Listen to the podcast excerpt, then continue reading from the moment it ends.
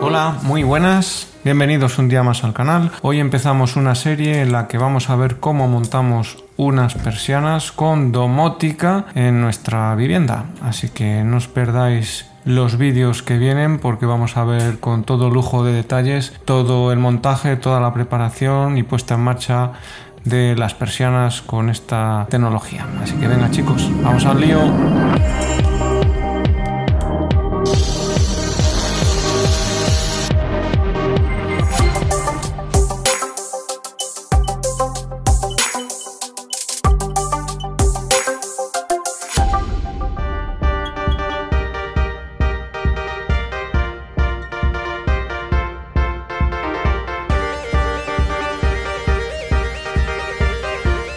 Como os decía, tras lo dicho, hoy vamos a empezar una serie de vídeos en las que os vamos a mostrar cómo unas persianas que tenemos ya instaladas las vamos a eh, domotizar, poner dispositivos para permitir su control domótico.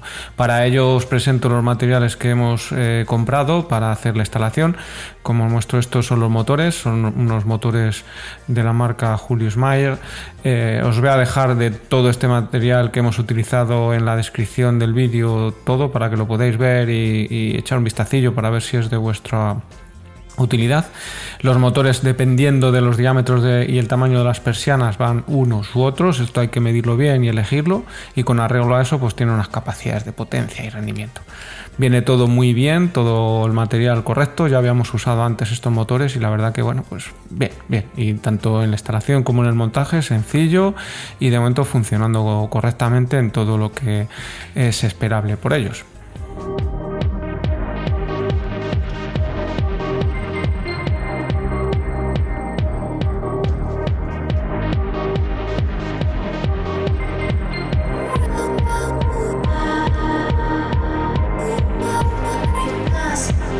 Para el tema de la, de la domótica hemos elegido utilizar unos dispositivos que son los SELI 2.5 que hoy por hoy pues son de lo mejor para hacer este tipo de, de domótica. Hemos utilizado Bralin en, otras en otra instalación que teníamos, pero no, no, me ha convencido mucho y al final hemos optado por montar estos dispositivos que hoy por hoy pues yo creo que es de lo mejor.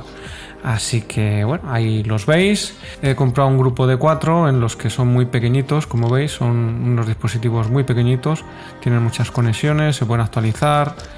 En función del dispositivo al que se ajuste, se, configura. Vienen las instrucciones en inglés, pero bueno, viene detallado, no es muy complejo. Lo único en función de cómo se vaya a, configurar el, equipo. Así que ya veis, son muy pequeñitos y dependiendo de dónde los vayas a montar, pues ese es, ese es el hueco. A ver si os lo puedo contar con todo lujo de detalles para que bueno, sea una guía útil para todo el que lo necesite. Nada más, chicos, un saludo y nos vamos viendo. Hasta luego.